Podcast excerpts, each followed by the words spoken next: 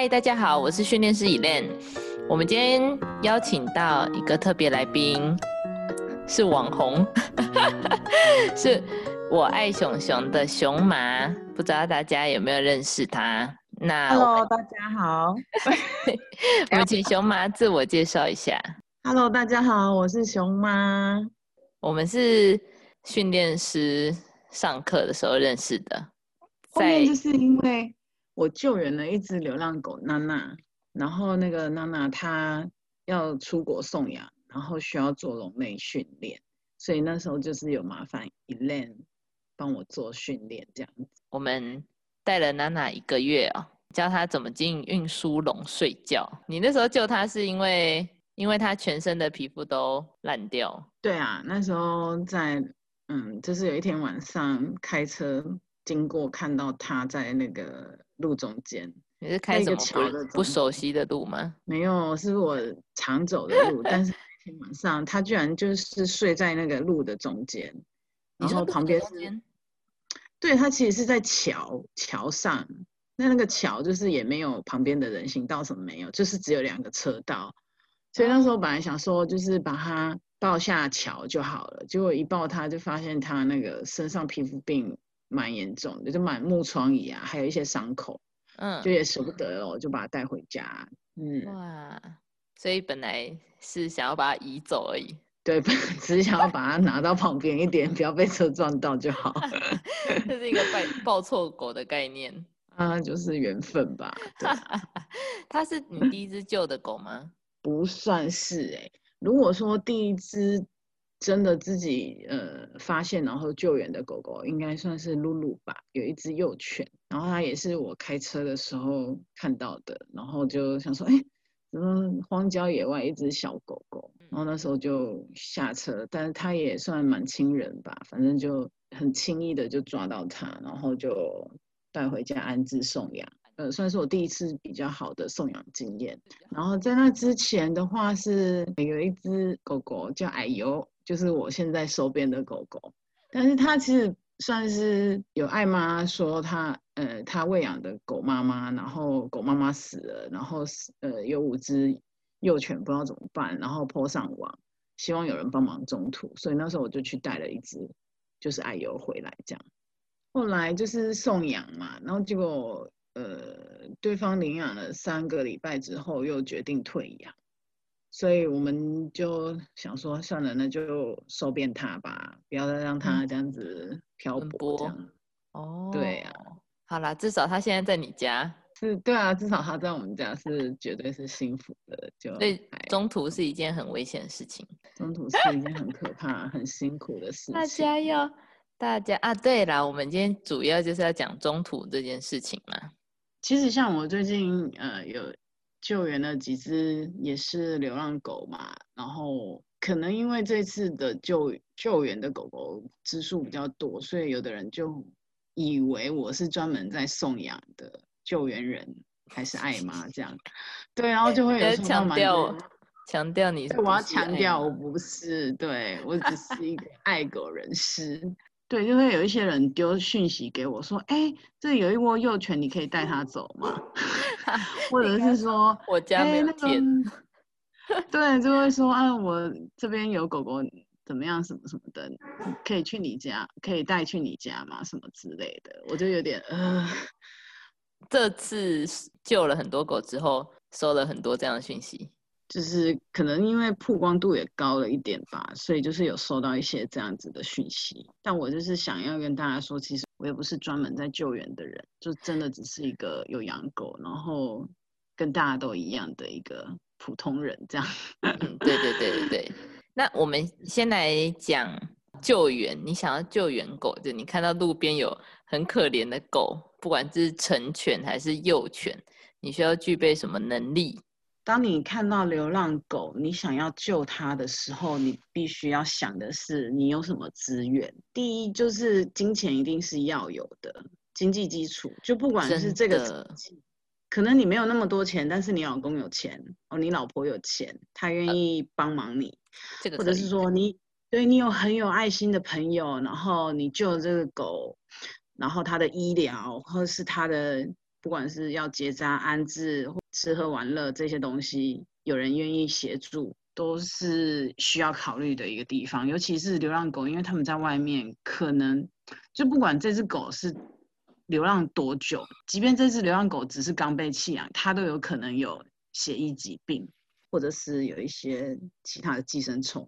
那这些对啊，这些疾病简单的话，可能一两个月就能治疗好。但是如果它蛮严重，有可能你要花上好几个月才能把它治疗好。那这就牵扯到说，你如果它有这些需要治疗的疾病的时候，你可能会花费比较多的费用。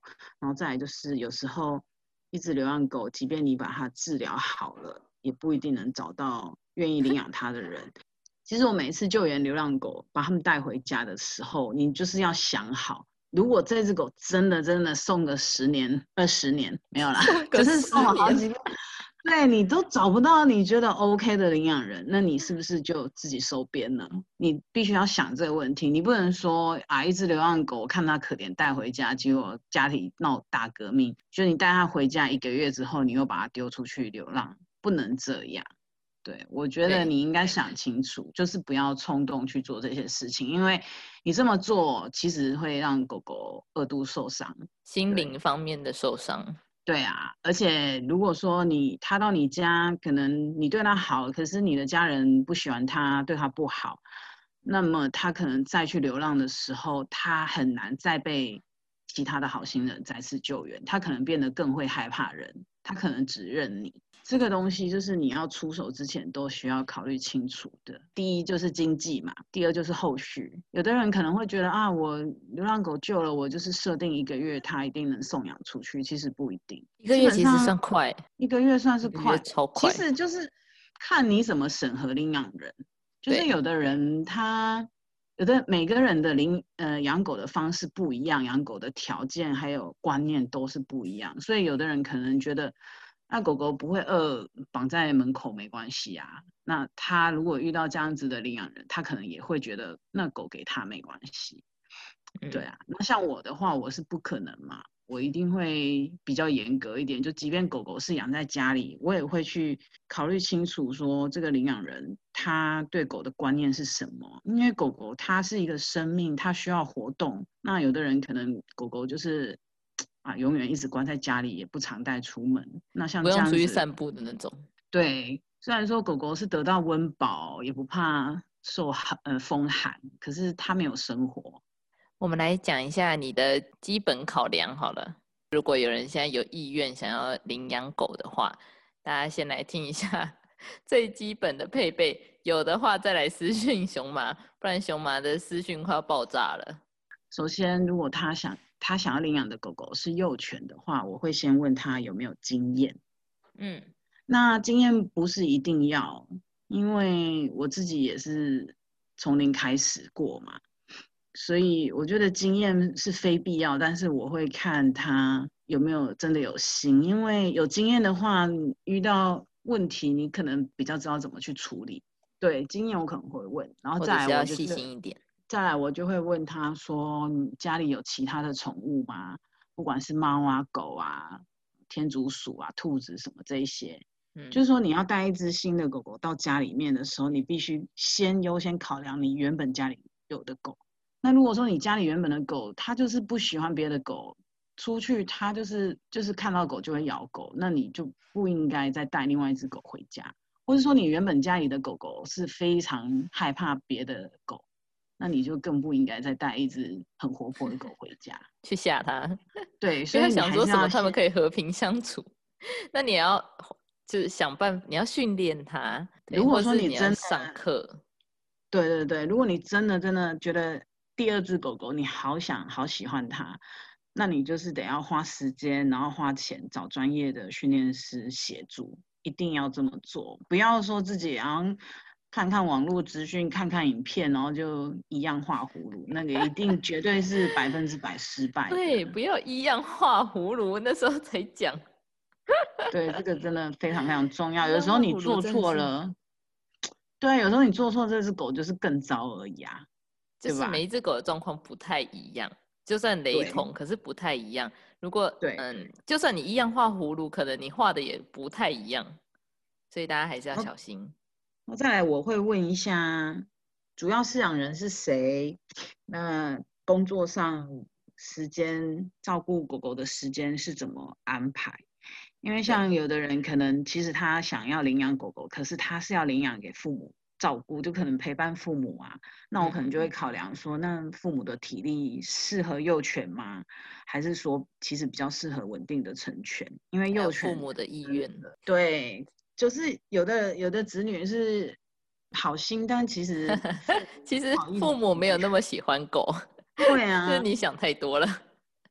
就是有时候你可以多打电话给爸妈就好了。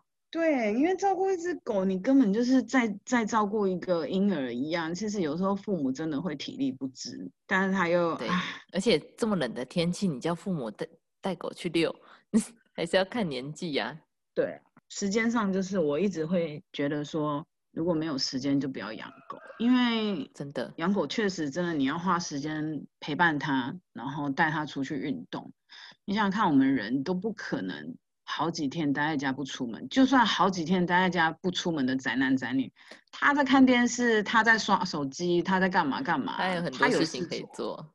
对啊，但狗狗不一样啊，它就只能待在在那里，然后啊，好，不然这里啃啃，那里摇摇，嗯，然后怎么样？把你的家啃爆。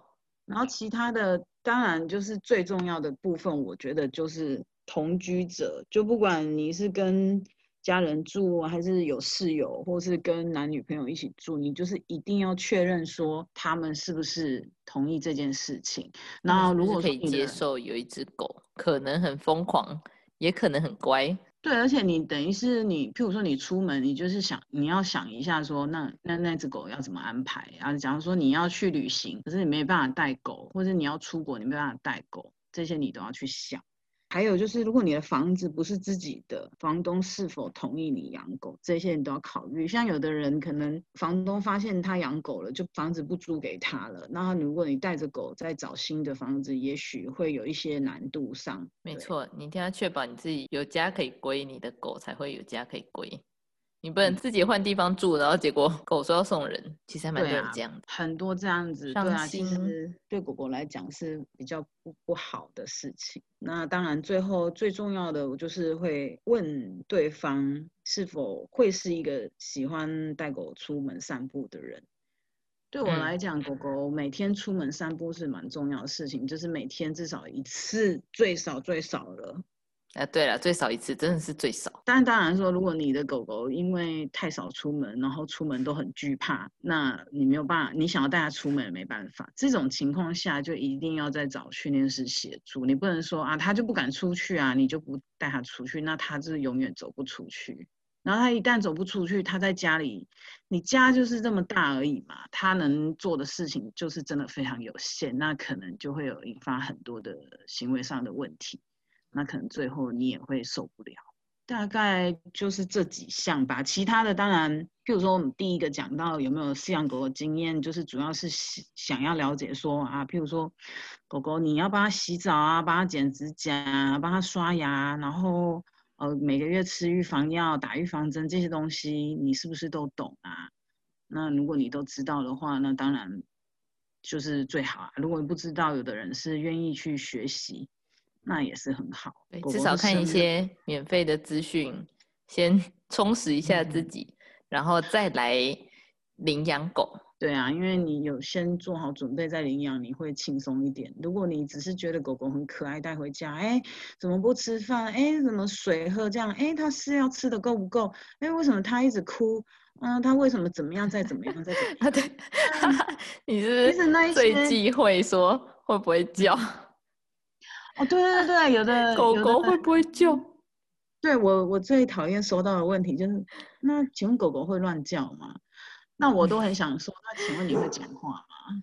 但是 狗狗吠叫，你不能说它叫就是叫乱叫，其实狗狗吠叫就是它表达的一个方式嘛。那你人都会说话，你不爽也会大叫嘛。那跟狗也是一样，狗就是这样子而已。所以它没事，它就是不会叫；它有事，它就是会叫，这都是很正常的。对，就要看你怎么教它。对，没错。一只爱叫的狗也可以教成一只不爱叫的狗，一只不爱叫的狗，如果方式不太对，大概两个礼拜后就很爱叫了。所以不是说一个好像一个东西，你把它带回家喂它吃，不是娃娃，对，不是电子鸡，对，有很多地方要考虑清楚。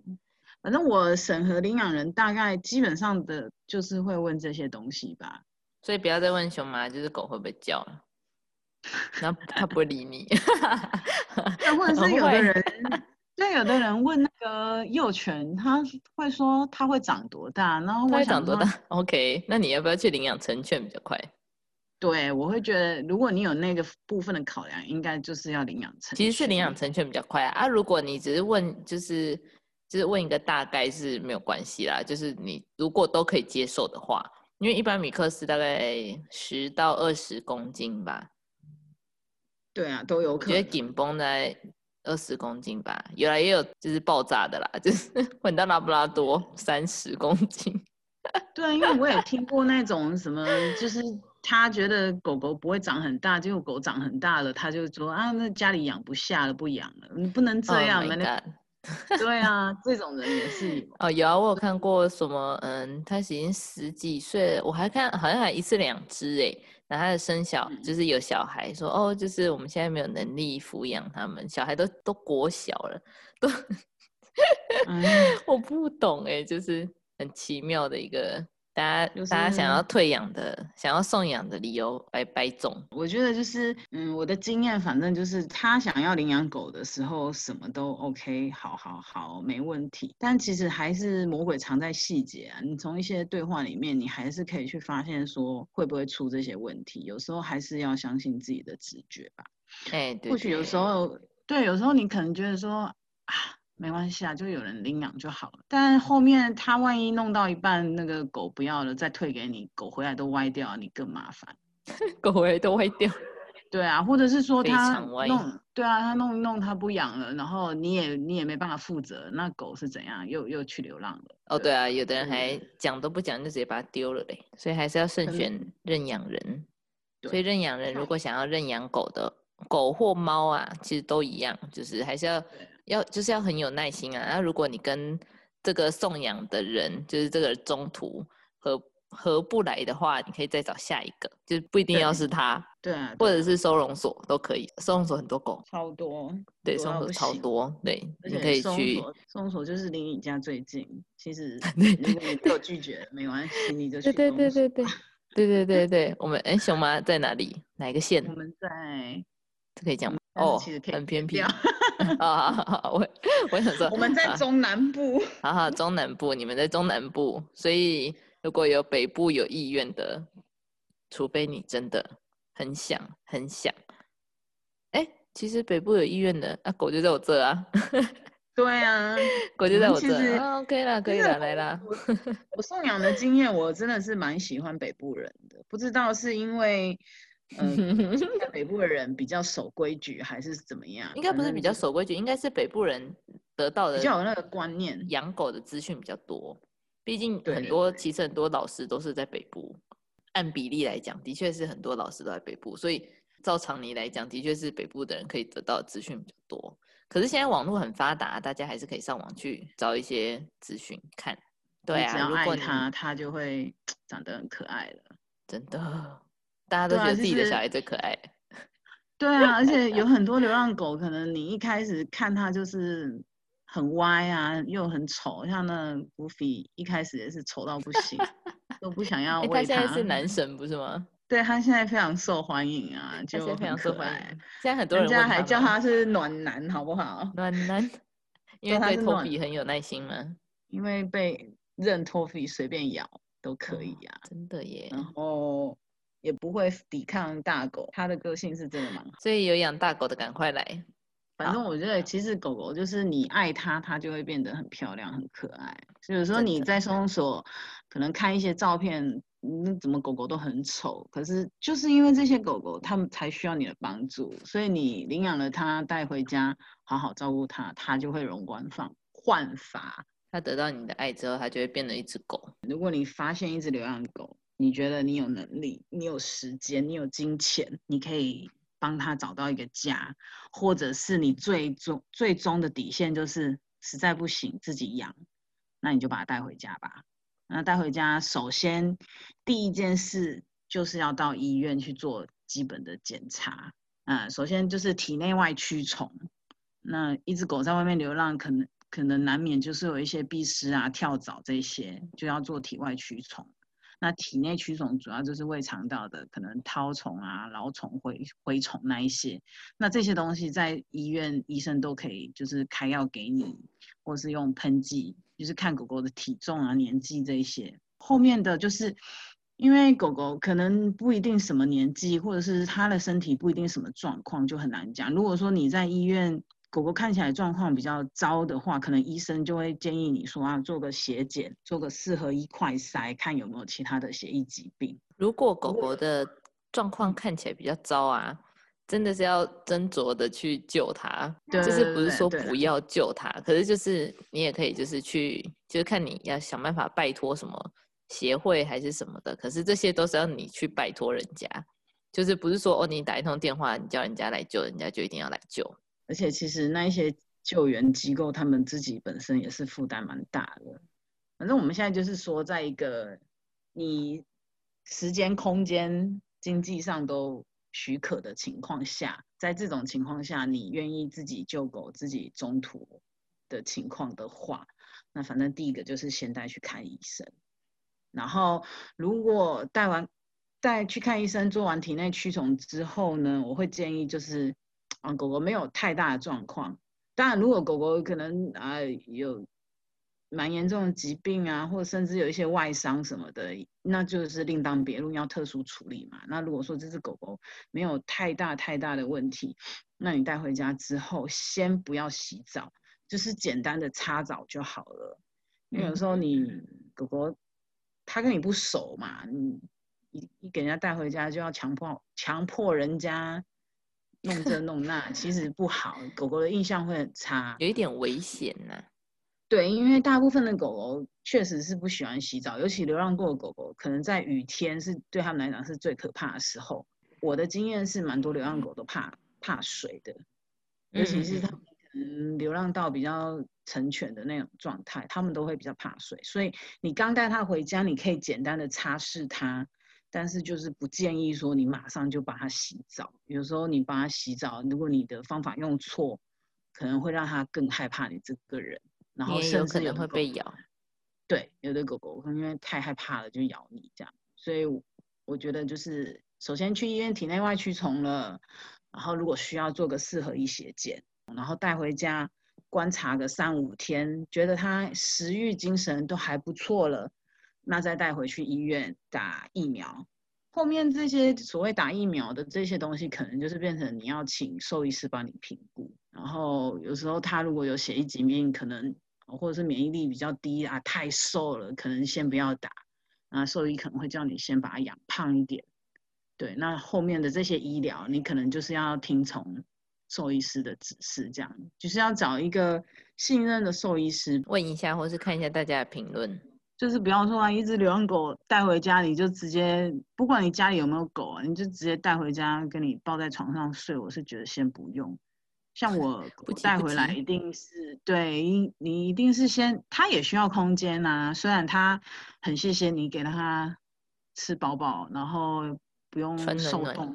对，但是它还是需要一点点空间，慢慢适应你嘛。所以，我嗯，狗狗带回家，我一定都是先隔离，让它有一个呃，它可以安心上厕所啊、睡觉，然后吃东西的空间，这样子。先让它熟悉一下环境。对，熟悉一下环境，然后再慢慢熟悉你这个人。对啊，然后再慢慢认识一下，哎，我原来每天喂我的人。白天有多少时间不在家？然后哎，我几点可以吃吃饭？然后对，看到他认养回来，不要一下就每天在在在家里陪他，不要 不要一陪就一个礼拜，就一个礼拜过后你要去上班，这有可能会出状况。哦，对我也是会跟我，如果有领养我的狗狗，我都会跟我的领养人说，你带它回家的那一两天，你有时间，那一两天陪它之后，你就是正常作息，狗狗会去顺应你的作息，没关系，对。你不用说啊，那个我现在养狗了，我就晚上本来都会出去跟朋友聚个会，我现在完全不出去了，是没有必要这样。哎，对对对，不要太委屈自己，等一下，对，你觉得自己很可怜。对，你可以拨一点时间给狗是一定要的，但是不要说好像就 完全去配合狗，因为其实狗狗是可以配合你的作息的，只是不要养成它的分离焦虑。对，大概是这样吧。最后问两个问题好了，就是你觉得呃训练这件事情在在带狗的重要性有多大？对我来说，我觉得一个人。如果他有训练宠物的基础的话，是一个技能。不管你是要不要救狗，要不要养狗，如果你懂这些东西，懂宠物行为，然后懂一些训练的话，一定都有帮助。对我会觉得很重要。哎，应该说你要了解它的行为，就是你去了，因为像有时候我们人类可能会对狗的行为有一些误解，就包括说，呃，叫。是，对，就是尤其像吠叫这个问题。像我前阵子有遇到一个人，呃，他说，呃，他想要领养一只幼犬啊，然后他问我，那这只幼犬有没有分离焦虑？那我就觉得说，这只幼犬跟你不熟，怎么会跟你分离焦虑嘞？我跟他说，分离焦虑都是主人训练出来的，你就是每天走之前跟他。十八相送，跟他说：“哎呀，你乖哦，我等下就回来。” 或是你根本就都没有离开家里。对啊，或者是你每天就是都在家，然后可能终于出去一天，那狗可能就哎怎么这样？对，为什么不见？所以其实，其实我觉得狗狗分离焦虑这种东西，我我不建议说事主自己去随便定义。我觉得你还是要透过一些专业的，不管是兽医师或者是训练师。来帮你评估，你不要动不动就啊直接上网说怎么办？我的狗有分离焦虑。对，然后你可能觉得，哎，我出门狗叫就叫分离焦虑，那你就开始找一些要治它的方法，结果都搞错了。它其实只是想要出去尿尿而已，并不是想要跟着你。搞不好只是人家经过很多时候是这样。家门，嗯，其实我会建议你有想养狗，或者说你正在养狗。就不管你是想要养，呃，还没养，或者说你正在养，我都会觉得说你应该去，呃，多找一些资讯，然后可能 follow 一些你觉得跟你的饲养观念比较接近的训练师。如果你一旦养了狗狗，有一些不懂的地方，你就去上课。你不要想说我好像问几个问题，然后就可以解决。我觉得实际上有有训练师带领去操作，一定是。绝对是会不一样的，所以我还是会不一样。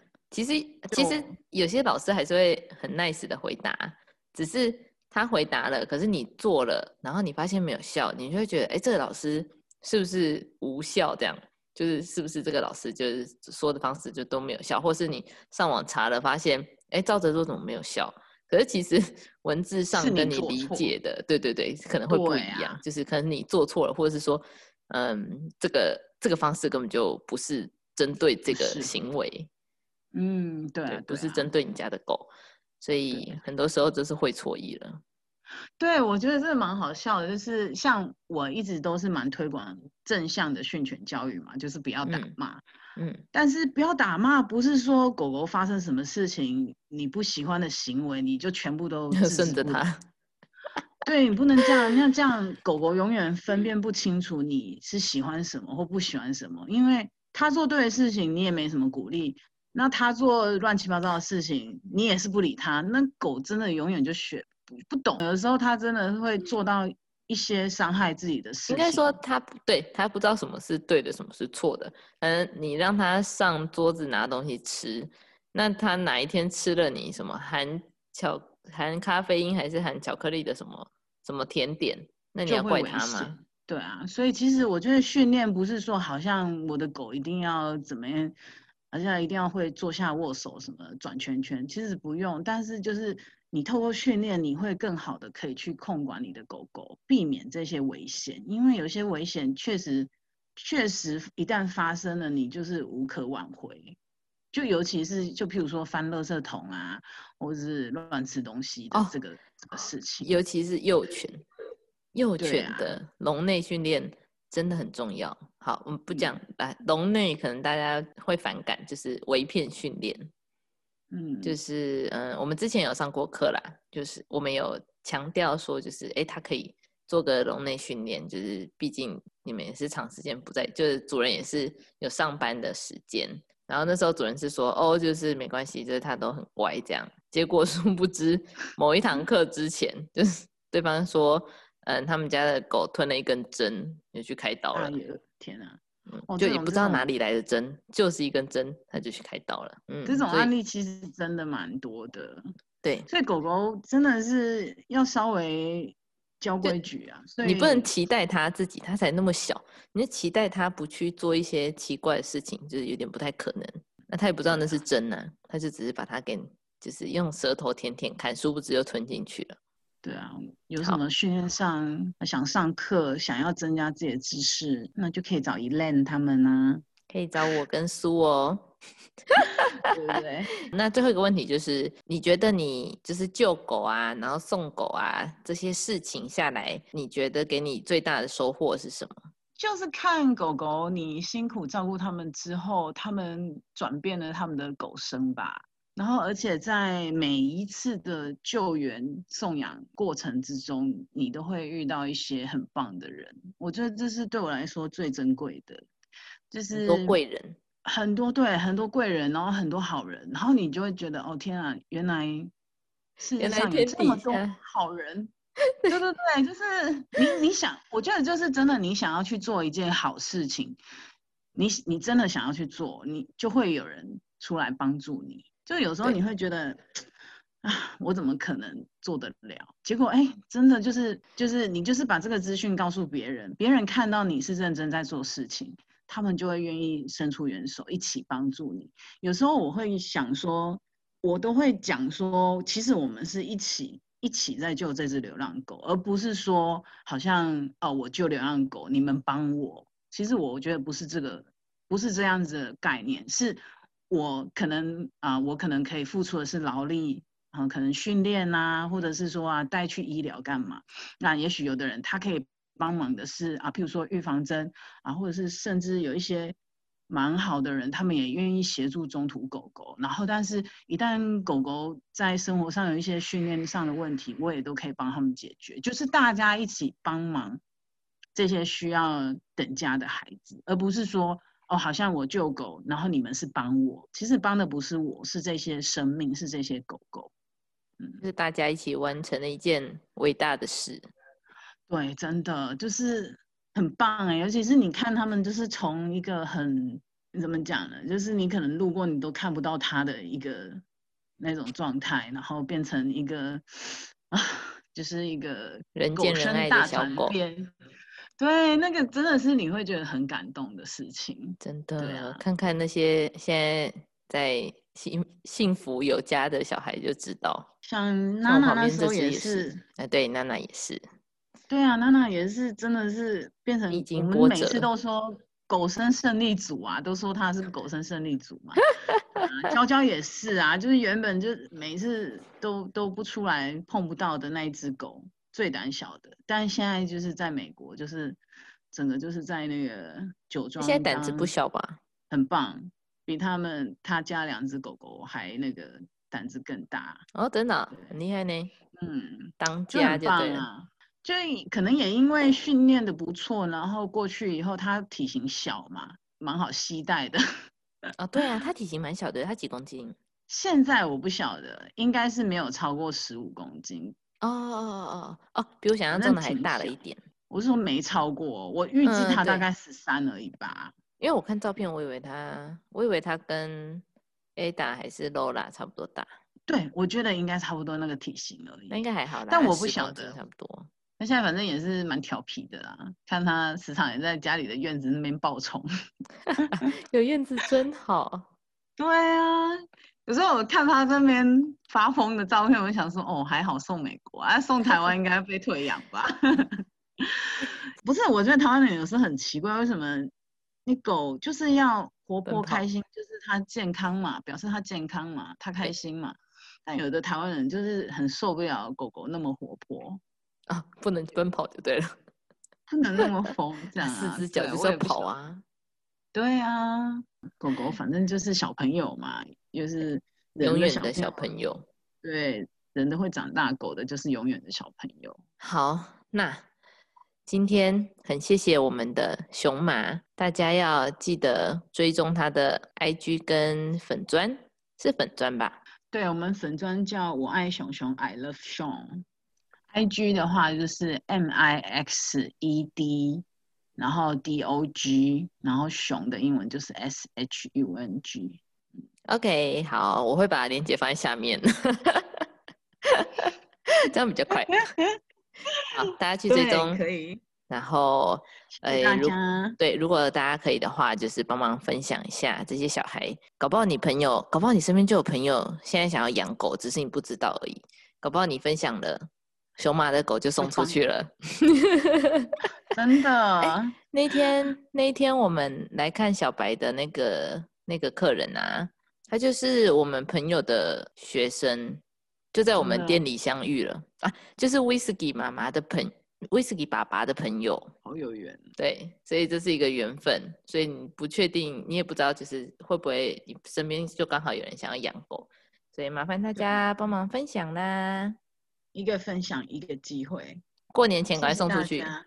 希望我们现在，我们现在还有九只狗狗在等家嘛，就是五只是已经快成犬了嘛，都七个月了，然后有四只是还比较幼犬，就是大概在三四个月那边，反正就是九只幼犬的询问率肯定反正是比较高，但是因为我会审核嘛，所以目前是还没有找到适合的领养。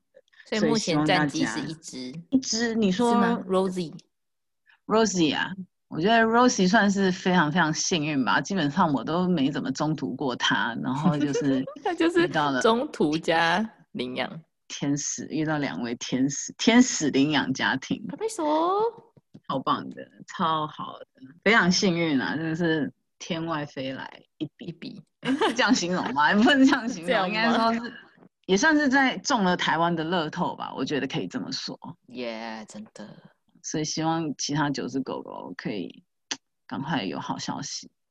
不过我觉得其他九只狗狗目前的中途的状况其实都是还不错，都是很棒的中途。